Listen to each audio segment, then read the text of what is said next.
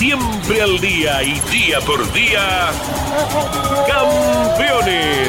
Una recorrida a fondo por el mundo de los fierros. Campeones.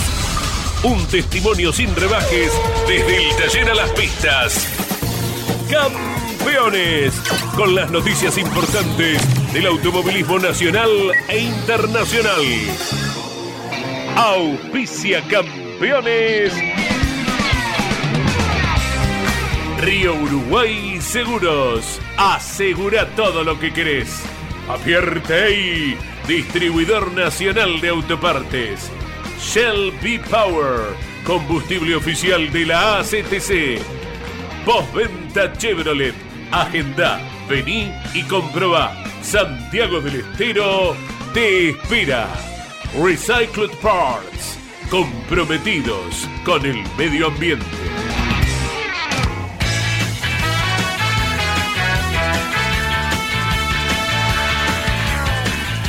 ¿Qué tal amigos? ¿Cómo están? Eh, muy buenas tardes. Iniciamos nuestro trabajo, final de la semana, se viene todo el automovilismo, ya se preparan todos mis compañeros para los distintos eh, viajes y circuitos. Estaremos en el Mouras de la Plata, pero ya lo tenemos enganchado a Jorge Dominico, que está con la moto GP allí en Santiago del Estero. Presenta el Gran Premio Michelin de la República Argentina del 31 de marzo al 2 de abril. Vuelve la pasión al circuito internacional Termas de Riondo. Presenta la información del MotoGP Santiago del Estero. Te esperamos en Termas de Riondo. Termas de Riondo es vida, don Galazo. Nos vamos al encuentro de nuestro compañero Jorge Dominico, que tendrá a su cargo transmitir junto a Pablo Culela todo lo que se entregue la MotoGP en Termas de Riondo. ¿Qué tal, Jorge? Muy buenas tardes, ¿cómo estás? Hola, Carlos, un abrazo grande para todo el equipo, como siempre. Es un enorme placer este encuentro que se ha vuelto una tradición, afortunadamente, en Argentina, del Gran Premio del motociclismo mundial con MotoGP y las dos categorías eh, que le siguen, Moto 2 y Moto 3, todos aquí colmando el circuito internacional Termas de Río Hondo como desde el año 2014. Eh, si no fuera por la pandemia, claro, eh, sería de manera ininterrumpida, pero fue la única causa que hizo que hubo alguna ausencia en 2020 y 2021. Ha finalizado hace un ratito nada más el primer entrenamiento de cada una de las divisionales en MotoGP. Maverick Viñales fue el más rápido. Hay una buena base de Aprilia del año pasado y con ello cuentan, es una de las motos que menos ha cambiado y por eso uno entiende, no es tan sorpresivo este rendimiento en el de Maverick Viñales y Alex Espargaró, los dos pilotos de la marca italiana, siendo los más rápidos del primer entrenamiento en la pista termal. Bueno, ¿y cómo está el tiempo, Jorge Dominico, por allí en Termas de Rión, donde está la moto GP para el Gran Premio Michelin? Eh, bien, Carlos, hay una situación eh, diversa con el tiempo, los pilotos ya están todos bien notificados porque está muy cambiante. Eh, hoy ha sido tal vez lo de menos, pero se espera que para el sábado también, e incluso una parte del domingo, haya una probabilidad de lluvias que es intensa por momentos y que luego va variando. Hoy sucedió, por ejemplo, en el entrenamiento que eh, había algo de lluvia justo antes de comenzar, luego se secó y cambió, hubo presencia de llovizna eh, a la mañana antes de que salga la pista y luego mejoró. En este momento las nubes están cubriendo el cielo, no se ve el sol, es solo una resolana la que está alumbrando el circuito, sin embargo son 24 grados y a pesar de estar el sol escondido, la temperatura es un poquito elevada, aunque en los días previos estaba aquí el termómetro llegando a 40, hablo de, del martes y el miércoles, ¿no? Eh, está mucho mejor ahora para lo que fue el calor de los días pasados y así han tenido que entrenar. Y también hay otra cuestión, eh, el autódromo, el circuito de Termas, con el MotoGP está abriendo una enorme temporada de actividades, pero al ser la primera actividad del año, después de mucho tiempo, siempre el primer entrenamiento es un poco eh, para tomar con pinzas por el cuidado que van teniendo los pilotos en una pista que se va limpiando y mejorando conforme van girando. Bueno, te saludo Andrés Galazo, Jorge Dominico. Estamos eh, desde Termas de Riondo con el Gran Premio Michelin de la República Argentina y está presentando esta información Santiago del, Estero. Termas de Riondo te espera. Es vida, Andrés. Desde ya que sí, y con eh, asistencia seguramente Jorge Dominico de, de muchos espectadores, no solo de la Argentina, como es tradicional, sino de países vecinos que se han trasladado en sus propias motos las caravanas, Andy, de, desde Brasil particularmente, también de, de, otros países como Chile, algunos que han llegado eh, de un poquito más al norte, como Perú, que han transitado a varios países, porque esto es un evento que, en definitiva, cuando uno empieza a analizar la cantidad de recorrido que hace esa gente para llegar hasta aquí, no solo favorece puntualmente a la región de Termas, Santiago del Estero, Tucumán, que es eh, un gran círculo de unos 100 kilómetros a la redonda, sino que eh, también afecta a todas las ciudades por donde vienen transitando eh, estos espectadores, que el año pasado fueron 180 mil sumando los tres días de actividad, viernes, sábado y domingo. poco más de 65 mil es lo que se espera en conjunto para el día definitivo, que es el, el día del Gran Premio el domingo. Pero hoy también hay una buena cantidad de público. Anoche ya la ciudad empezó a sentir ese calor porque los fanáticos se reúnen, eh, salen a, comer, a cenar, eh, lleva un poquito más de tiempo conseguir el lugar para sentarse y, conseguir la, cena, uno puede tal vez estar cenando tanto a las 6 de la tarde como a, las 1 o 2 de la mañana, son turnos largos y la ciudad ya se vio transformada, desde ayer se veía todo eso nosotros lo disfrutamos porque sabemos que es una fiesta y que es el único lugar en toda Sudamérica donde se vive porque MotoGP viene solamente a Argentina y a Termas de Río Honda. Exactamente, Jorge. En lo estrictamente deportivo y técnico, eh, todo el mundo sabe por los pronósticos que estás avalando que habrá que desafiar diferentes adherencias, diferentes puestas a punto según cómo se comporte el cielo. Y va a haber una incógnita grande. Hoy, por ejemplo los primeros 15 minutos prácticamente no tuvo ninguna moto entrando a boxes, fueron todos girar, girar y girar, porque hay que comprender cómo se va a comportar el neumático eh, en caso de que el domingo no llueva a la hora de la carrera. Luego, eh, cuando toque alguna tanda de entrenamientos con lluvia, que puede pasar incluso en la jornada de hoy, eh, lo mismo, hay que recabar información de cómo se comporta la moto con el piso mojado. Tienen que trabajar con esas dos líneas y, seguramente que puede haber sorpresas porque dependerá cómo le va cayendo a cada uno eh, esa puesta a punto, el rendimiento y además porque este año todo es mucho más ajustado. Hay menos entrenamientos porque directamente la clasificación eh, del sábado a la mañana ya está ordenando la carrera sprint, que es la novedad del año 2023 que se corre el sábado por la tarde. Entonces hay dos carreras, todo se hace más ajustado pensando en la puesta a punto y los pilotos empiezan a descubrir medio que sobre la marcha cómo, cómo es el comportamiento cuando hacen más de 10, 12 vueltas seguidas. Bueno, eh, vamos a escuchar notas que ya has eh, grabado, Jorge Dominico. ¿Te parece bien que más tarde entremos nuevamente en contacto desde Terma de Río Hondo? Bárbaro, Carlos. Los pilotos en estos momentos recién están saliendo después del entrenamiento, que reitero, quedó en poder de Maverick Viñales y Alexis Espargaró, su compañero de equipo, los dos de Aprilia al frente, eh, Jorge Martín en tercer lugar, el tridente eh, español, eh, Martín con una Ducati, que es la marca mayoría, recién se van a juntar con los ingenieros ahora, todos estos testimonios que recabamos fueron antes de salir a entrenar y los dejamos allí a disposición. Bueno, magnífico. ¿Qué, qué cantidad de público se estima que arribará a Termas de Riondo para el Gran Premio Michelin? Y sin dudas, Carlos, eh, bueno, el domingo colmado con por encima de 65 mil personas. 68 mil ha sido una de las cifras habituales para un solo día, pero cuando empiecen a sumar las tres jornadas, eh, seguro que más de 150 mil personas habrán pasado por las tribunas.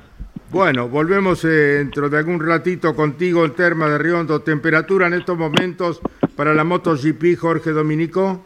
24 grados, Carlos, cubierto el cielo eh, sí, sí, sí. Y hay un vientito que trae algo de frescura, porque en el ambiente hay, eh, se siente un poco sofocante a pesar de todo, hay, hay, mucha humedad, pero hay un vientito fresco que viene desde el sur, que es donde están las nubes más cargadas en toda la zona, mirando, ¿no? Haciendo un paneo solamente con la vista. Bueno, muy bien, Jorge. En instante volvemos contigo a Termas de Riondo. Presentó la información del MotoGP Santiago del Estero. Te esperamos en Termas de Riondo Termas de Riondo es vida. Gran Premio Michelin ya está en la cobertura de campeones por Campeones Radio y lo estará por Radio Continental también. Bueno, estaremos también eh, con la información de Texas, de la participación de nuestro querido Agustín Canapino en el óvalo, cuando llega gente muy importante de Venado Tuerto aquí a nuestra sala de trabajo.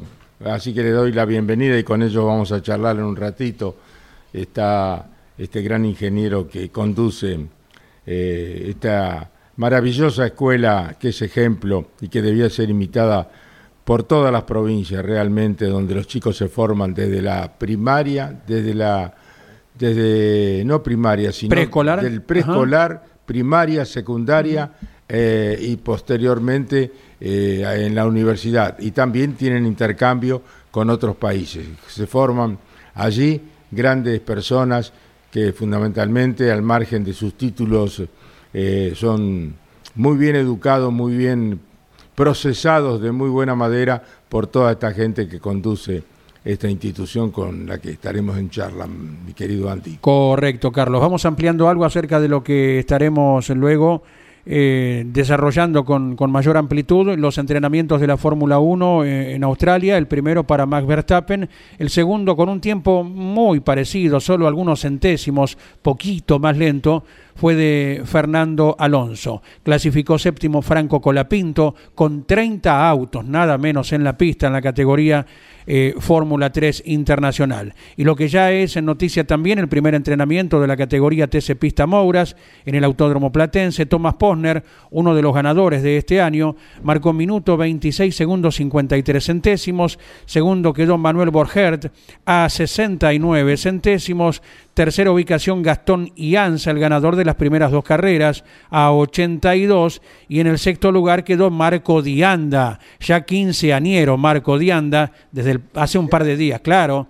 ¿Qué, qué piloto? 15 años. Claro, hace dos días cumplió, sí, sí. Qué sí. bien.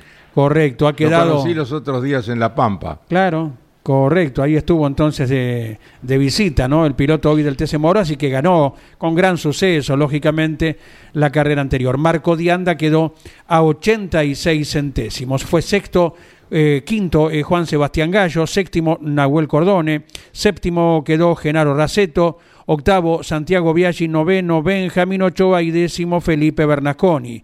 Luego en este primer entrenamiento, Eugenio Proven fue un décimo, duodécimo Joaquín Torres, décimo tercero Nicolás Palau, décimo cuarto Alan Cifré, décimo quinto Faustino Cifré, décimo sexto Juan Sapienza, décimo séptimo Luca De Marco, que ahora está con un Ford. ¿Eh? El piloto de Lomas de Zamora estaba con Chevrolet antes. Décimo octavo Leonardo Palotini, décimo noveno Damián Pérez y en el vigésimo lugar Néstor Goya. Puesto 21 para su hermano José Goya, 22 Facundo Ledesma, puesto 23 Nicanor Santilipazos, que ya tiene un podio, que ya viene ubicándose muy bien en las últimas carreras y no realizó tiempos en este entrenamiento Franco Boncuero. El promedio superior a 177 kilómetros por hora para el primer entrenamiento que quedó en manos del piloto Tomás Posner en el pista Mouras. Mariano Riviere. ¿Cómo le va, Carlos? Actividad para los pilotos argentinos en el exterior. Mañana en Texas, a las 10 de nuestro país, a la mañana, comienza a girar en el óvalo Agustín Canapino con el primer entrenamiento. Una jornada muy intensa con ensayos, con eh, clasificación a la espera de lo que será el domingo su primera experiencia en competencia en un óvalo en el que ya ha llevado a cabo dos jornadas de entrenamiento Agustín Canapino y el equipo de Ricardo Juncos. Ya salió a pista en Goiania Matías Rossi, en un ratito da cuenta de ello Miki Santangelo y llevó a cabo un muy buen trabajo Franco Colapinto en Melbourne, en Australia, allí donde corre la Fórmula 1, quedó séptimo en clasificación de la Fórmula 3 el piloto de nuestro país en Australia. Lideró por varios minutos eh, la tanda clasificatoria con el auto del equipo MP Motorsport, finalmente ocupando el séptimo lugar. Hoy a las 20:45 se lleva a cabo la competencia sprint, donde se invierten los 12 primeros lugares de dicha clasificación. Largará sexto Franco Colapinto y mañana a las 19.05 de Argentina la competencia de la Fórmula 3, así ya largando séptimo como ha clasificado Colapinto en Melbourne, en Australia. Repetime el horario que corre Colapinto mañana en Melbourne. Eh, 19.05 y hoy a las 20.45 la carrera sprint. Bueno. Claro, hay 14 horas, ¿no? De diferencia. 14 con, horas, sí, sí, sí con sí. Australia, sí. Sí, sí, sí. Gran país. Exactamente. Bueno. Eh, siete millones y pico de kilómetros cuadrados, Oh, enorme. Enorme, enorme. Más allá de que en el medio tenga un desierto también de Sí. grandes proporciones, Exacto. pero bueno, es un continente en sí mismo, ¿no? Un país, Australia, rodeado de mar por los cuatro costados, ¿no? Exactamente. Un país digno de, para vivirlo. De hecho, Bu- que ahí, Carlos, en Phillip Island, eh, la imagen de- del océano es eh, un clásico, ¿verdad? Claro. Cuando corren las motos. Y nosotros tenemos nuestro Phillip Island también, ¿eh? como es Comodoro Rivadavia, ¿no? Exactamente. Que está ahí nomás el Atlántico. Está ¿eh? nomás el Atlántico ahí. Si seguís derecho, vas a pescar al Atlántico. Bueno, Andy, ¿cuántos autos tenemos para el fin de semana en el Moura de la Plata? Transmisión de campeones con tu relato por Continental y Radio, Campeones Radio. ¿no? Claro que sí, Carlos. Recién destacábamos el Pista Mouras con 24 y el. Mouras, que en este momento está completando su primer entrenamiento, tiene 21 autos. Eh, pasamos revista, eh, porque Jorge Barrio, que estuvo probando entre semana, minuto 25 segundos 62 centésimos, más temprano que tarde llegará la victoria de Jorge Barrio en esta categoría también.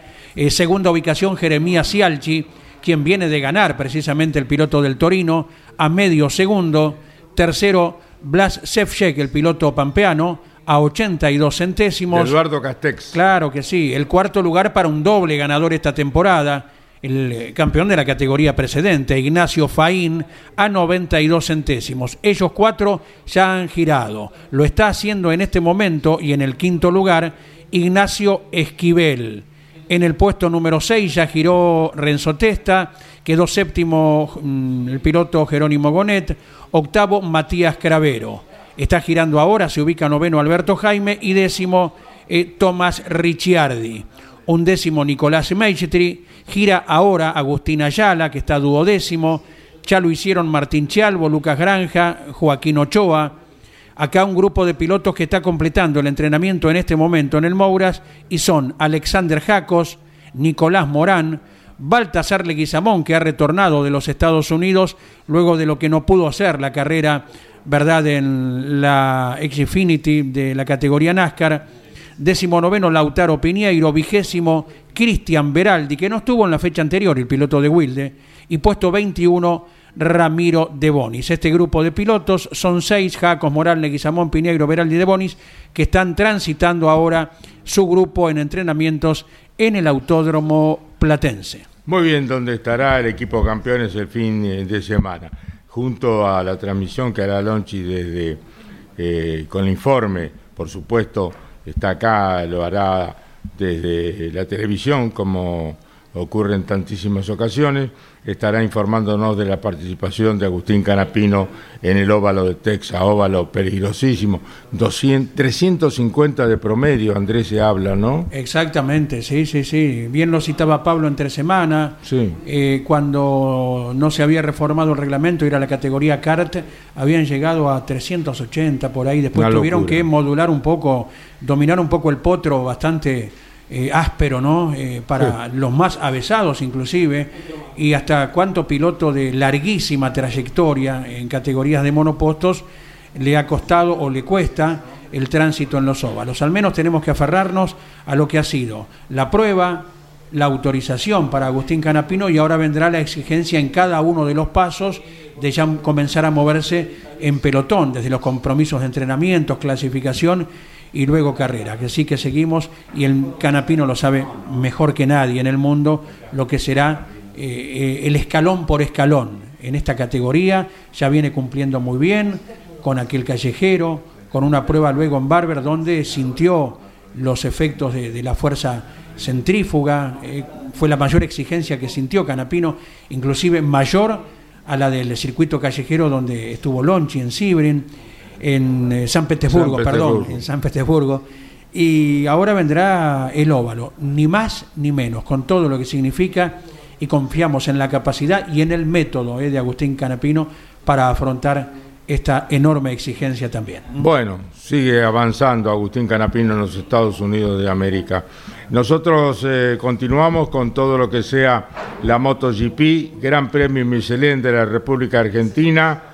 Vuelve la pasión al circuito internacional Termas de Río Hondo. Presenta la información de la MotoGP Santiago del Estero. Te esperamos en Termas de Río Hondo. Termas de Río Hondo es vida. Hablan de 60 65 mil espectadores que habrá en la MotoGP. Bueno, convocatoria no solo de Argentina, sino de países limítrofes que llegan eh, en gran cantidad para presenciar este espectáculo único en la parte sur de América, indudablemente.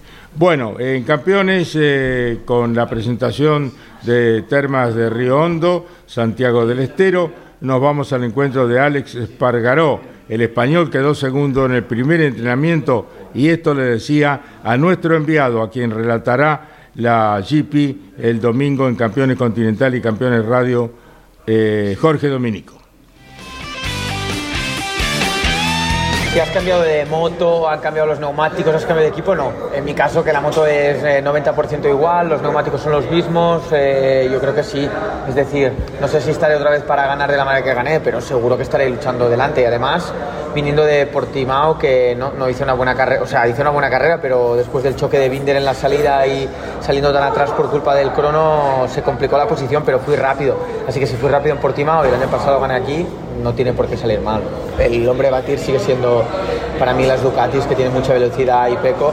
Al final Maverick tiene la misma, la misma moto que yo y no, el campeonato es largo. La velocidad de Maverick ya la conocíamos, eso no, no, no- me extraña nada. Y es bueno que las dos Aprilia estén luchando delante y estemos presionando a Ducati y a partir de aquí va a ganar el que sea más estable y constante durante el año. Hay mucho estrés porque ahí hay mucha igualdad, entonces gestionar todo eso para no fallar en las sesiones clave generó mucha tensión y mucho desgaste mental. Pero creo que este año espero que vaya mejorando, pero será la tónica. ¿eh? Presentó la información de la MotoGP Santiago del Estero. Te esperamos en Termas de Río Hondo. Termas de Río Hondo es vida. Bueno, muy bien. Don Andrés, lo escucho a usted. Repasamos algo de la Fórmula 1. Vamos primero con lo más importante del primer entrenamiento, que era anoche en nuestro horario, ¿no? Pleno sol eh, en Australia y Max Verstappen, el bicampeón del mundo, que dominaba el primer contacto con la Fórmula 1 con minuto 18 segundos 79 centésimos. Quedaba segundo Lewis Hamilton eh, con una diferencia de 43 centésimos. Eh, Sergio Pérez en el tercer lugar a medio segundo. Los 10 de adelante se completaban con los nombres del cuarto Fernando Alonso, quinto Charles Leclerc, sexto Carlos Sainz, séptimo Lando Norris, octavo Pierre Gasly, noveno George Russell y décima ubicación para Lance Stroll en el primer entrenamiento de la Fórmula 1. Con un tiempo nueve centésimos más lento, nada más, Fernando Alonso se apoderó del segundo entrenamiento de la máxima Qué categoría que en un instante estaremos destacando con los principales aspectos en lo que ya era la madrugada de nuestro país. A las 2 de la madrugada de Argentina se celebraba esa segunda práctica de la máxima categoría. ¿eh? Y está a las 2 de la mañana en la clasificación y el domingo, el sábado, o sea, la madrugada del domingo a las 2 de la mañana. Andrés. Claro, cuando nosotros comencemos el próximo domingo a las 8, ya Lonchi estará con el resultado Claro. de esta nueva carrera de la Fórmula 1 y los principales aspectos. Se para 8 y minutitos nada más tener todo el detalle de lo que ha ocurrido. ¿eh? Bueno, le anunciábamos que tenemos la gratísima visita de la escuela, de la gente de la Escuela Agroecológica Venado Tuerto, el ingeniero Mario Uber, quien lleva adelante esto que es realmente un ejemplo. Hay que conocer la Escuela Agroecológica de Venado Tuerto. Los distintos gobernadores de la provincia tendrían que hacerse una escapadita hasta Venado para saber cómo trabajan con los niños, con la juventud y cómo se proyecta a todos los eh, jóvenes que quieren hacer de este país eh, la gran nación con trabajo, con seriedad, con respeto, que es lo que le enseña el ingeniero Mario Uber y todos los integrantes de la Escuela Agroecológica de Venado Tuerto, donde hemos tenido la oportunidad. Eh, mi querido Mario, un gusto saludarle, buenas tardes, un placer tenerlo aquí en Campeones, ejemplo de hombre que trabaja por la comunidad, así que yo le agradezco en nombre de todos, porque realmente hay que conocer lo que ustedes hacen allí en Venado Tuerto para que otras provincias también lo imiten. Un gusto verlo y presentarlo aquí en Campeones Radio. Gracias, Caito, y gracias, audiencia de Campeones, que es un verdadero adalí de nuestro país también, porque han trabajado mucho con Carlos Alberto Reutemann, que fue un, para nosotros un emblema en ayuda y bueno, creo que es parte de, nuestro, de nuestra forma de actuar y trabajar. Yo ayer hablaba con tres o cuatro personas, en la cual estaba la hija de él, y digo, si mañana, con Cora, si mañana hago un parangón eh, del automovilismo y del salto que pegó Carlos Alberto Reutemann, es un poco lo nuestro, trabajar en equipo. Sin equipo no se puede. Es decir, los colegios, las instituciones, las universidades, si hay un no hay un, un equipo fuerte y formado durante años, es muy difícil cambiar esto. Es decir, lo nuestro es más bien, más que una educación agropecuaria, es una cultura arraigada en la gente y por supuesto arraigada en los niños y jóvenes y por eso tanta demanda del extranjero, de nuestros jóvenes egresados, en la cual uno de ellos me decía, pero no hay que dejarlos ir. No, no, lo digo, que vayan, que prueben, a veces también el país los expulsa, muchos vuelven y traen nuevas tecnologías. ¿Y cómo logran, eran unos senadores actuales, ¿Y cómo logran entonces ustedes captar esos chicos? No, nosotros no los captamos, vienen solos. Pero, pero ¿por qué vienen solos? Porque ellos van, logran con su familia integrarse a la comunidad del trabajo moderno. Es decir, eh, si bien uno de ellos dice, sí, bueno, pero es un poco a la antigua, no es nada a la antigua. Porque nosotros usted no va a encontrar una huerta de la pala y de la asada. Estamos trabajando con la huerta del ozono, de la biotecnología, de, en estos momentos con la hidroponía. En este momento, una sala como esta, producimos 300 kilos de materia verde por día. Se terminó la pala y el asada o el rastrillo. Y dentro de un mes, un mes y medio, vamos a inaugurar un laboratorio exclusivamente de biotecnología. Y trajimos la técnica de Francia, que ellos trabajan mucho, de Italia y también escuché ustedes que decían Australia. Australia está muy avanzada en eso, porque al tener un desierto tan grande es, es, poca la parte de poca, no es Sí, no. Eh, no se usa en relación todo, a todo, en relación lo que a todo lo que tienen. Australia. Así que eh, todo llega con innovar. Los jóvenes se muestran motivados con innovar. Entonces me dice el senador Pichetto, pero entonces ¿cómo lograron eliminar el celular? No, nosotros no eliminamos el celular. El chico no necesita usarlo. O porque tiene sus pantallas, o porque está trabajando, o porque hay secciones que evitan entrar con celular. Usted no puede entrar a una cámara de ozono con celular, por ejemplo. No puede entrar a industria donde hay elaboración de quesos con pailas a 1500 grados de temperatura, 1300. Es decir, es todo un proceso de entendimiento de chiquito. Por eso cuando teníamos nosotros el secundario con 250 alumnos, abrimos hace 30 años con Lole, con Carlos, que me dijo, metele para adelante. Y así estamos, este año cumplimos 29 años, por eso nos visitó toda esta gente y bueno, ya a partir de tres años el chico empieza a, a tomar los sentidos, los olores, los sabores, empieza ya despacito a, con las plantas nativas, al, aroma del, de las plantas. Es todo un proceso de aprendizaje, no de los alumnos únicamente, sino de los docentes. Primero capacitamos a los docentes, que es muy importante. Por eso cuando me decían ayer, pero entonces habría que, fíjese qué interesante, porque hace poco nos visitaron del Paraguay, del de, Ministerio de Educación del Paraguay, para cómo lograr que las escuelas técnicas de ellos tengan un primario como el nuestro. Se internaron una semana y ahí fueron viendo cómo preparamos al docente y ahora se lo vamos a preparar por Zoom para que ellos lo puedan tener.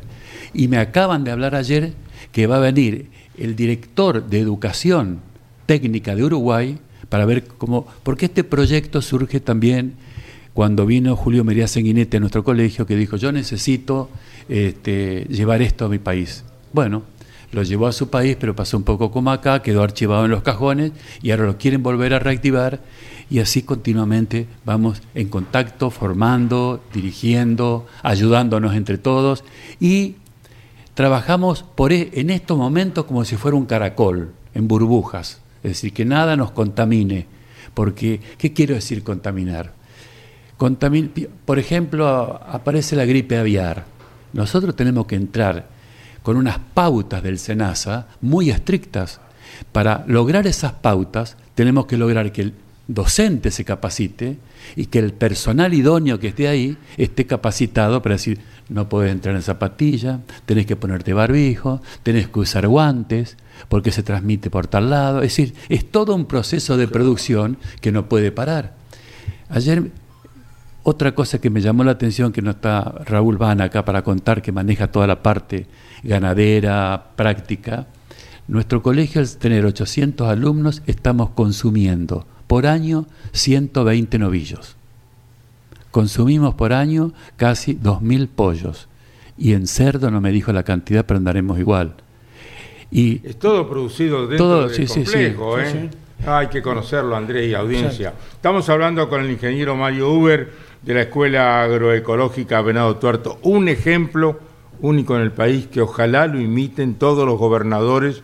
Y bueno, la tecnología que emplean ellos eh, se la está pidiendo Paraguay, se la está pidiendo Uruguay. Y que los argentinos hagamos... ¿Cuántos alumnos ten- tiene Mario? 940 más o menos. Y, Y no tenemos más capacidad por varios problemas. Estamos a 20 kilómetros de la ciudad, 11, tra- o- 11 colectivos juntando chicos y vienen chicos de muchas provincias, de Córdoba, de Buenos Aires, eh, de San Juan, tenemos dos. Van, y mucho, como ustedes ven, pero los programas siempre traen un alumno o, una, o dos alumnos eh, ya sea escuchando campeones, mañana sale un especial por Radio Continental a través de Canepa, a través de los especiales, mandan sus chicos y esos chicos son semillas transmisoras en sus pueblos. Más, hace poco veo a un chico y le digo, ¿de dónde sos vos? Yo dice, vengo de Lobos. Ah, de Lobos, ¿por qué tan lejos? Porque la maestra me dijo, vos das para más, tenés que ir a esa escuela agrotécnica, tenés que ir ahí. Así que acá estoy. Y no me diga, ¿hace cuántos años que estás? Hace tres años. ¿Estás en pensión? Sí, estoy en pensiones, pero como nuestro colegio, eh, mucha gente quiere nuestros alumnos por varios motivos. Primero por la disciplina, por el orden, por saludar, por ser respetuosos. Y segundo, porque nosotros le damos desayuno, almuerzo y merienda. Entonces en la pensión están para la cena, únicamente. Claro. Entonces buscan mucho nuestros alumnos. Claro, claro, y todo se produce en la escuela. Es, es una cosa que hay que verlo, Andrés y audiencia. Si anda por Venado Tuerto, no deje de ir a la escuela agroecológica porque realmente es un ejemplo. Y vuelvo a insistir, las auto- autoridades gubernamentales tienen que tomar este ejemplo para que tengamos más educación, más cultura, más respeto y más ganas de trabajar y formar en las distintas disciplinas a los hombres. Eh, Mario, ¿qué tienen ustedes? Eh, chicos de tres años. De eh, tres años hasta los 19 años. y a lo- A los 19 años logramos que los chicos eh, puedan ir a distintos... eh, los programas de Francia, por ejemplo, donde mandamos muchos chicos nosotros, ellos, la universidad son tres años. Por lo tanto, el sexto año nuestro es el primer año de ellos del BTS que le llaman de una tecnicatura. Hacen el sexto, el séptimo y el octavo. Y de ahí deciden tres años de universidad. O agronomía, o veterinario, biotecnología, o distintos rubros. Están muy bien organizados. Por eso hay un criterio muy importante que tiene ahora para presentar un candidato, que es nuestro país, para que usted tenga una idea, tiene 1.700 terciarios, totalmente obsoletos, con una educación del siglo XIX. En Francia lo eliminaron hace años, van directos, quedan 16. Van todas universidades, es decir, saltan el paso, porque el terciario no está tan preparado con toda esta nueva tecnología que se viene porque no se modernizan los docentes, la gran mayoría, la gran mayoría. Entonces, quiere decir mucho ese paso en otros países. Por eso nos, nos pone muy contentos que los chicos un año o dos vayan a hacer o trabajos o pasantías o a universidades en Estados Unidos, etcétera, que nos acepta, o Francia, o Italia, o ahora me acaban de invitar de Barcelona para un congreso internacional de biotecnología de chicos del último año que van a ir. Vamos a mandar 20 chicos con una docente. ese, ese congreso de biotecnología es muy importante porque nosotros notábamos que los en el colegio agrotécnico tenemos más o menos 30 y 30 chicos, 32 chicos como máximo en cada curso. Nosotros notábamos que en tercer año, que era un punto de inflexión, las chicas o algunos varones buscaban... Es mixto el, mixto, sí, sí, sí, mixto. Entonces yo dije, no, vamos a lograr que no sea el bachiller común que ya es obsoleto. Vamos a hacer que nos permitan un bachiller en biotecnología estamos en el cuarto año ya de un bachiller en biotecnología, en la cual acrecentamos mucho el inglés y el francés, exclusivamente con materias relacionadas a la biotecnología, a la microbiología y a la fitopatología. A ese curso, los de cuarto año, ya van a ir chicos ahora a Francia, a ese abanico en biotecnología que se abre con la genética, con los semilleros, etc. Acordémonos también que Venado Tuerto tiene más o menos eh, tener 11 o 12 semilleros, en la cual la mano de obra, el 80% es de nuestros exalumnos. La mano de obra en Entre Ríos para establecimientos agropecuarios de nuestro colegio. Es un colegio calificado, pero como puede ser cualquier colegio calificado, porque nosotros otorgamos también gratis eh, cursos de capacitación. En estos momentos el colegio dona material, insumos, colmenas, por ejemplo, donamos seis colmenas un año, si donamos seis colmenas para producción de miel, vamos al año siguiente y queremos que haya 12 colmenas. Al otro año hacemos un seguimiento exhaustivo, porque, es decir, desgraciadamente, nuestro colegio tiene que trabajar los 365 días del año por los docentes. Es un convenio que lo firmamos con ellos. ¿Pero por qué? Por la protección de los animales. Ahí se festeja el día del animal, que hay que darle de comer, hay que limpiar, hay que ordeñar la vaca, hay que darle comer al cerdo, es todo un proceso de entendimiento que hay que lograr, y con las plantas lo mismo. Tenemos producción de lechuga todos los días, y no solamente por nuestro colegio, donamos a hospitales, a escuelas, a muchos lugares, y además nosotros tenemos que consumir y del 230 docentes, el 70 u 80% come ahí y no le cobramos nada. Por lo tanto, hay que ganarse el pan con el sudor de la frente, amigo.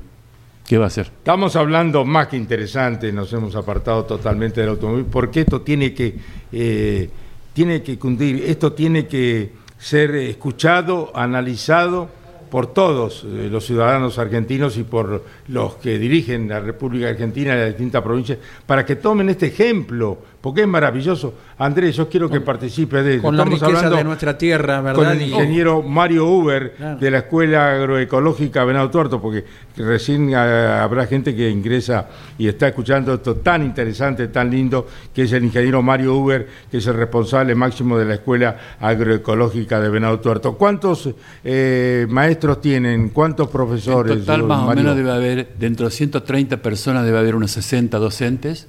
Los demás son profesionales y o peones de campo, rurales, eh, colectiveros, tenemos tantos tractoreros, tenemos muchísimos rubros, personal no docente, de limpieza, de mantenimiento, tenemos por ejemplo eh, una planta de osmosis inversa para tener un agua de primera calidad, en la cual el chico sabe dónde tiene que tomar agua y cuándo no.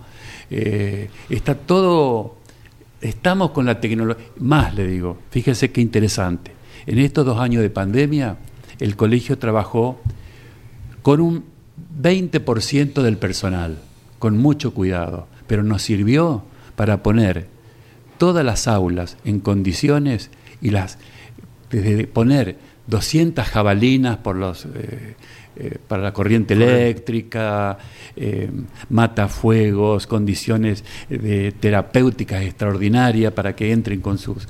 Y, las seguimos manteniendo. El que entra a sala de industria, tiene hay un control con carbono 14, cuidamos, cuidamos toda la... Prioridad número uno, la higiene y la salud. Y tenemos asesores, un equipo de asesor de médicos e ingenieros ambientalistas por los residuos, reciclamos los residuos, reciclamos el agua contaminada que sale de la osmosis inversa, que es muy fuerte, con plantas nativas, y tenemos un parque, pero que es una maravilla, vale la pena entrar a la página del colegio. desde colecciones de especies nativas, rosas antiguas de todo el mundo. ¿Cómo es la página, Mario? Eh, www, un poquito, car.es.edu.ar o Escuela Agrotécnica, tenemos, porque tenemos, tenemos tres. Tres páginas. Tres páginas. La del primario, la del agroecológico. Ahora Claudio lo va a googlear y vamos.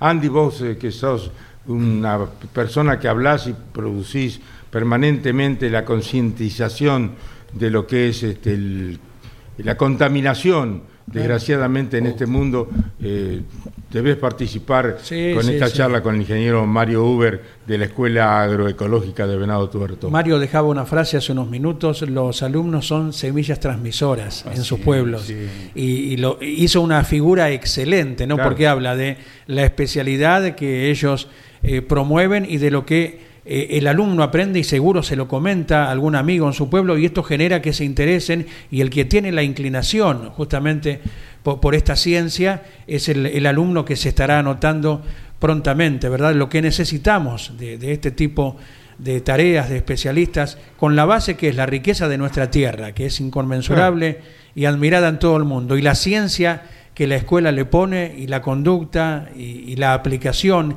y el orden, que es lo que reclamamos para cualquier ámbito de nuestra Argentina, un ABC, si cada uno fuera ordenado en lo que corresponde, como promueve la escuela, eh, estaríamos en, un mejor nivel, ¿verdad?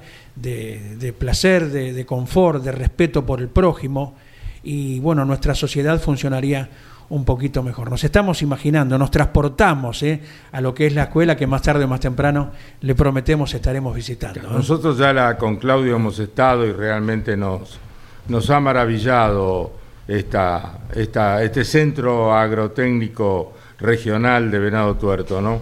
Eh, hay que conocerlo. Y vuelvo a insistir, perdónenme, pero las autoridades gubernamentales de las distintas provincias tendrían que ver, eh, visitarlo al ingeniero Mario Uber y a todos los docentes para ir haciendo en su provincia la misma formación de los chicos desde los tres años tienen los chicos, lo hemos visto nosotros jugar a los chicos en el recreo cuando estábamos y ver a los más grandes trabajando con el ordeño de la vaca, sembrando, arando, eh, trabajando con los cerdos. Eh, bueno, se produce todo allí, como dijo el ingeniero, no solo para abastecer a los chicos 800 que tiene el colegio, sino también a hospitales y a escuelas que necesitan de la colaboración, ¿verdad, ingeniero? Yo creo importante, Caito, y quiero explicar esto para que se entienda el mensaje. Por ejemplo, la semana pasada organizó la Sociedad Rural, Argentina, acá en Palermo, una competencia de escuelas técnicas de eh, calificación y clasificación de cuatro razas de caballos, criollos, árabes, cuarto de milla y de peruanos de paso. Vinieron siete colegios. Entonces yo le decía a estos eh, políticos que me encontré ayer con ellos, ¿cómo pueden trabajar ustedes? Ustedes lo único que tienen que hacer es gestionar, porque no puede la sociedad rural argentina no poner un transporte para las otras escuelas y hacer algo importantísimo, porque ¿quién no va a querer donar combustible para traer chicos de otros pueblos, de otros países, eh, de otras provincias y hacer un espectáculo gigante para que el interior también tenga participación? Tienen que haber 30, 40, 50 colegios, ir armando con uno, uno, pone el combustible, el otro pone un albergue, ir trabajando, gestionar como hacemos nosotros. Ustedes lo único que necesitan es gestionar. ¿Quién puede poner un granito de arena para que se distribuya y, se, y haya una conectividad entre nuestras escuelas técnicas, que hay muchos? Qué buen ministro de Educación sería el ingeniero Mario Uber, ¿eh? ¿Cómo no? ¿Eh? ¿Cómo no? Y que, bueno, las autoridades, eh, los responsables de cada distrito, provincia, nación también se hagan un tiempito y se interioricen acerca de lo que es la escuela, ¿no? Que es para el beneficio del, conjunto. Indudablemente que sí. Lonchi, ¿cómo estás? Buen día, hijo. Hola, Caito, ¿cómo estás? Los venía escuchando, bueno, disfrutando mucho la, charla que estaban teniendo. Y bueno, es un, es un ejemplo más de lo mucho que se hace desde el interior del país silencioso, ¿no? Ese que que crece y que permite mantener a, lo que son las grandes eh, ciudades como Buenos Aires, Rosario, etcétera, etcétera, pero la Argentina silenciosa y profunda es la que crece todos los días y con, y con ejemplos como los que estaban dando recién ustedes. Así que bueno, Caito, eh, mm, hablando de automovilismo, de Fórmula 1, se corre la tercera fecha de la temporada 2023 este fin de semana, el Gran Premio de Australia, allí en Melbourne, con la alternativa de la lluvia que ha aparecido, eh, que le ha permitido a Fernando Alonso ser el más rápido en los entrenamientos y que hoy a las 2 de la mañana, hora de Argentina, la madrugada del día sábado, tendremos las pruebas de clasificación de las 2 a las 3 de la mañana. Veremos cómo es el clima para el momento de la definición de la grilla ahí en el Albert Park, en un escenario exigente, difícil, donde también se complica luego la superación, por eso es tan importante la clasificación. Eh, será la vuelta a Oceanía, la vuelta de la Fórmula 1. Recordamos que cuando comenzó la pandemia fue justamente ese fin de semana de Australia, que por entonces era la apertura del campeonato de Fórmula 1, luego pasó a ser Bahrein ya durante la pandemia. Y por otro lado, en los Estados Unidos, allí en el estado de Texas, a la una de la tarde, una y diez minutos hora de Argentina del día domingo, estará comenzando la competencia, la segunda fecha del campeonato de la Indy, la primera carrera nova lo que le va a tocar a Agustín Canapino con lo que significa eh, tal vez, eh, no, tal vez no, seguro la exigencia más dura que va a tener que enfrentar Agustín en este desafío inmenso que es incursionar dentro de la Indy, serán 200 vueltas a un pequeño óvalo de 22, 23 segundos, transitando en pelotones, con más de 30 autos, Agustín tendrá como objetivo seguramente poder terminar la carrera y soportar físicamente y mentalmente lo que es la exigencia tan dura de un pequeño óvalo que es lo que va a enfrentar este fin de semana y estaremos informando permanentemente a través de Campeones Radio y también de Radio Continental el día domingo, Caito. Bueno, gracias Lonchi, esperamos todas las noticias que nos traerás vos que has estado al lado de Agustín Canapino y de Ricardo Juncos. Te escuchamos mañana a partir de las 2 de la tarde en Campeones Radio y el domingo en Campeones Radio y Radio Continental desde las 8 de la mañana, ¿eh? Estaremos junto con Andy, con el Beto Turco, con Mariano Rivire, mañana ahí en La Plata y el domingo en los estudios de Radio Continental para poder transmitir justamente la competencia de Agustín Canapino y dar el resumen porque la carrera de la Fórmula 1 se va a alargar también a las 2 de la mañana, la madrugada del día domingo, la noche del sábado para el domingo a las 2 de la mañana estaremos con toda esa información. Un cariño grande, Caito. Gracias, gracias, Carlos Alberto Leñanijo.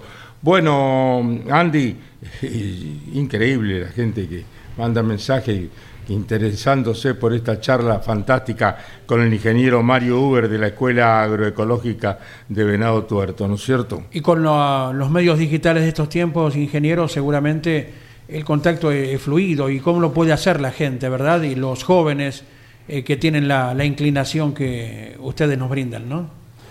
Exactamente.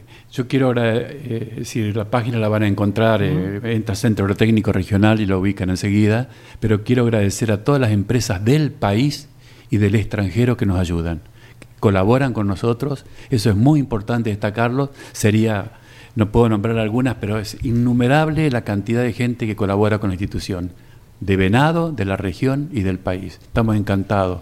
Incluso muchos nos llaman. Queremos que ustedes tengan nuestros caballos, queremos que ustedes y así este, se va reproduciendo. Es decir, y agradecerle a ustedes, por supuesto, por el programa. Tengo muchos adictos al programa de ustedes, padres o consejeros, etcétera, y, y pronto nos vamos a ver porque lo vamos a invitar cuando inauguremos el nuevo laboratorio de biotecnología que va a ser totalmente innovador en el país. Qué barro. Bueno, ingeniero. Eh, tendríamos para charlar tres horas con ustedes por toda su capacidad, su sapiencia y realmente como ejemplo para que lo tomen los políticos, muchachos, basta de tanta sanata y más acción para educar a nuestros eh, congéneres y formar una juventud que sea orgullo de Argentina como fue hace muchos años. Sí, Claudio. No, Caito, simplemente recuerdo cuando fuimos el año pasado a presentar el libro del Lole al CAR y estábamos llegando a Buenos Aires, habíamos salido de Venado y seguíamos asombrados, ¿no? De lo que es esa escuela ejemplar. Y quería preguntarle al ingeniero Mario Uber cómo fue la relación con el Lole, eh, con Carlos Alberto Reutmann, y bueno, que nos cuente un poquito la visita de Cora, de la hija de Lole, que fue la semana pasada. Bien, eh, bueno, Lole Reutemann eh, surgió a través, eh, yo me conocí con él a través de Marcelo Muniagurria, porque nosotros trabajamos en la Facultad de Zavalla de Agronomía y Marcelo Muniagurria fue su vicepresidente, su vicegobernador, Su perdón, vicegobernador. su vicegobernador. Este, yo trabajé con Marcelo Muniagurria hasta que vino el golpe, trabajamos en, armamos un tambo en la facultad y después, por supuesto, nos tuvimos que ir. Y bueno, ahí lo conocí y tuve tres entrevistas primero y le- me dice, ¿qué es lo que están haciendo? Le expliqué lo del colegio y me dice, bueno, eso tiene que ser de ustedes, porque fue, de, fue nuestro, era el Ministerio de Agricultura de la provincia, totalmente abandonado, totalmente abandonado y, y estoy seguro que lo van a meter para adelante. Bueno, empezó la tratativa y un día eh, po- vino en helicóptero, paró en la cancha de fútbol, yo ya le había, ya había hacía, hacía dos años que estaba trabajando, y dice, no, no sigas poniendo un ladrillo hasta que no tenga las escrituras. Él hablaba muy poco Sí. y corto. Bueno, cuando nos dio las escrituras, este, metele para adelante. Y a los años eh, vino nuevamente, al año, a los dos años, eh, y le digo, quiero hacer un, un primario agroecológico, al segundo, segundo o tercer año. Y le, ¿qué, qué, consiste? Contame un poco. Y bueno, le conté con lo que quería hacer, metele para adelante. Bueno, este, por eso, directo o indirectamente, fue un orgullo que nos visitara Cora porque inauguramos una placa en nombre de él y muchísima gente me llamó de distintos partidos diciendo, bueno, eh, es, fue un emotivo homenaje que los santafesinos se lo debemos al Lole. Yo creo que los, los homenajes, si bien se hacen en vida, pero también hay que reconocer a los parientes después y acercar, porque todos tenemos defectos y errores en la vida, pero fue un símbolo de grandeza de Lole Reutemann Sí, donar 140 hectáreas al Colegio Agrotécnico de Venado Tuerto y 40 hectáreas a la cooperativa de inseminación artificial que están al lado nuestro. Y hacen también un trabajo muy próspero y fueron las cooperativas de inseminación artificial, que lo pueden entrevistar alguna vez, más importantes del país. Y en estos momentos está otra vez con un alto progreso. Si ustedes meten- también fui alumno de José Weber, yo, que fue ministro de Agricultura de él, que tenemos un gran contacto. Entonces se puso muy contento y dice, bueno, qué bien que el LOL esté recibiendo este, laureles cuando no está, pero su familia lo va a recibir. Se lo merece porque era un hombre, yo en la placa puse tres cosas importantes. Fue un gran trabajador en equipo, fue un sabio y a su vez muy humilde, porque cuando yo le dije, bueno, vamos a hacer la fiesta, vamos a sacar la foto, no quiero fotos, no quiero nada. Hoy en día, si no, si no fueran esas tierras del CAR, que lo fundaron 22 cooperativas y quedan cuatro, estaríamos funcionando en la ruta. ¿Y cuántas fotos hay por ínfimos hechos, no? Que merecen una... No, o, no, Que, o, que, o que inauguran tres, tres veces un hospital. No, eh, pero el tren, eh, tren. Eh. Tenemos que respetar la, la historia, eh, ingeniero, porque no respetamos la historia No, de no, la no. gente que ha hecho. hay grandeza, gente- sí, hay, sí. hay gente que. Ayer abordamos el tema de Julio Grondona, que le sacaron al predio del AFA su nombre, cuando fue eh, la persona que consiguió todo, que fue vicepresidente de FIFA, con errores, defectos como todo ser humano, como usted lo manifestó. Pero fue un hombre que arregló el problema, el problema Julio Grondona arregló, que lo sepa la gente, el problema de la fragata Libertad. ¿Usted sabe cómo fue Sí, eso? sí, más o menos, más o menos lo sé, pero es importante que lo vuelva a decir. Claro, eh, los haitianos eh, habían embargado la, la, la fragata y bueno, eh, lo fueron a ver a Grondona por un tema de fútbol, eh, de los jugadores, porque dicen que tienen 18 años y tienen 29 o 30 Mm. años, ¿no es cierto? Y Grondona le dijo, bueno, fenómeno, yo te arreglo este problema, pero me entregás la fragata Libertad a mi país. Eso lo hizo don Julio Grondona, Claro. fíjese usted. ¿eh? Y esa chica que tenía problemas para ver a sus hijos, casada con un musulmán, que Ah, no podía sí, ver los sí, hijos, sí. Bueno, vinieron a verlo porque querían tener un, pro- una- un ingreso a FIFA. Y le dijo Grondona, bueno, fenómeno. Después lo hizo esperar al jeque una hora y media y le dijo, bueno, fenómeno, yo lo ingreso nuevamente a la FIFA, pero usted me arregla este problema y que esta señora pueda tener contacto y ver a sus hijas. Y ahí empezó, y Ahí sacó su empezó. libro, dos O sea, libros y eso ya. lo hizo Julio Grondona. ¿Se da cuenta? Por eso eh, tenemos que respetar un poco la historia, ¿no es cierto? Eh, y respetar y, hacerle saber a los chicos lo bueno y lo malo de cada personaje. Y esto que usted ha manifestado de la escuela agrote- agroecológica, eh, que sirva, Andrés, ¿verdad? Sin ninguna duda, sin ninguna duda y bueno, es eh, inconmensurable lo que hemos percibido en esta charla con el ingeniero Mario Uber y que sirva para todos los jóvenes que tienen inclinación hacia el rubro, que son apasionados por la tierra y todo lo que ella genera y los animales y que no dudan en conectarse, ¿verdad? Y, y ser estudiantes de primer nivel. Y le decimos a los políticos que están armando sus equipos, aquí tienen un gran ministro de educación, el ingeniero Mario Uber. ¿eh?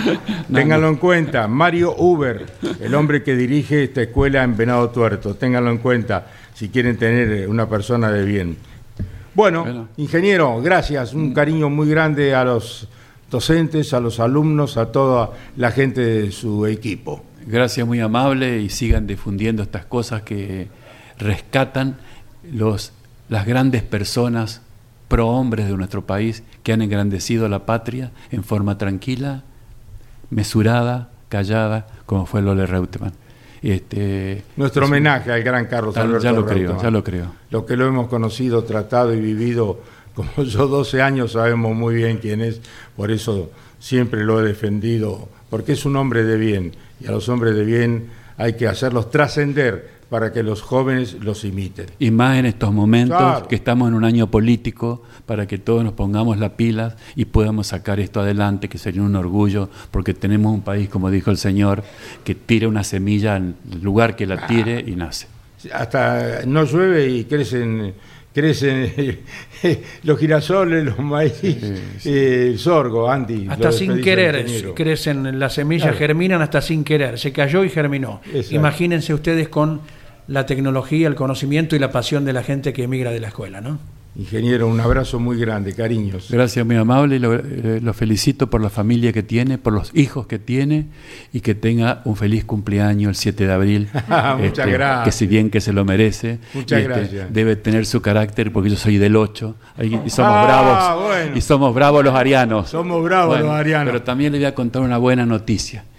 El nieto de Carlos Reutemann, el hijo de Cora, también cumple años el 7 de abril. El 7 de abril. Sí, sí. Eh, que- Cacho Fangio, el hijo del Chueco, el mayor, el 6 de abril cumpleaños. O sea que andamos, Andamos. ahí 6, 7 y 8. O sea, Así bueno, feliz cumpleaños a usted también, ingeniero. Gracias, muy amable. Este, ¿Eh? Pero este, es importante tener nuestro carácter, ¿no es cierto? A veces, a veces nos traiciona un poco, pero Sí, sí, se nos va la mano a veces, ¿no? Pero bueno, en el fondo somos buenos, pero los hijos es obra de la madre que los ha educado, los ha criado como corresponde.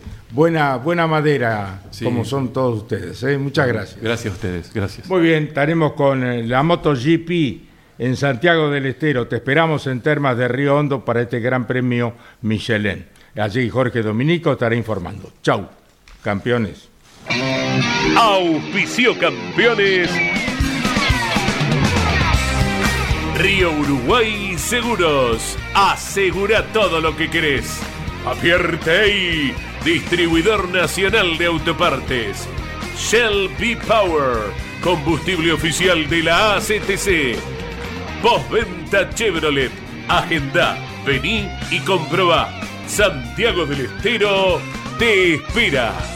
Recycled Parts, comprometidos con el medio ambiente.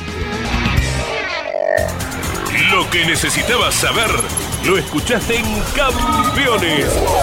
Ahora seguí en Campeones Radio, porque las noticias no paran. Campeones Radio, 24 horas de música y automovilismo. Campeones Radio. Una radio 100% automovilismo.